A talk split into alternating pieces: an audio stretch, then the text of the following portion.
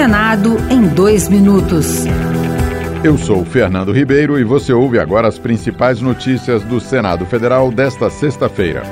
A Comissão de Direitos Humanos e Legislação Participativa pode votar o projeto de lei que assegura o reajuste anual das bolsas de pesquisa. A proposta é uma sugestão do estudante Lucas Ormena, de Alagoas, e foi apresentada por meio do E-Cidadania, com mais de 27 mil assinaturas de apoio. Lucas lembrou que o último reajuste foi em 2010. Quando a bolsa era 400, a cesta básica naquele momento era de 218, então dava para comprar a cesta básica lá em 2016.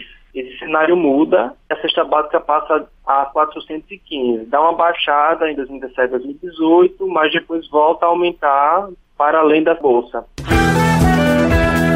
Agora é lei. Cartéis deverão ressarcir em dobro os prejuízos causados em função de infrações contra a ordem econômica. Nova legislação também torna mais fácil o caminho das ações privadas de reparação aumenta o prazo prescricional das ações e amplia os incentivos à formação dos acordos de leniência. A senadora Simone Tebet, do MDB de Mato Grosso do Sul, destacou a desburocratização e estímulo ao empreendedorismo. Contra a concorrência desleal, mas dentro desse estado burocrático que todos nós conhecemos que é o Brasil. Esta burocracia tem impedido o Brasil de todas as formas.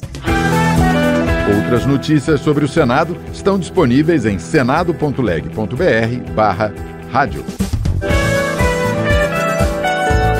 Senado em dois minutos. Uma produção Rádio Senado.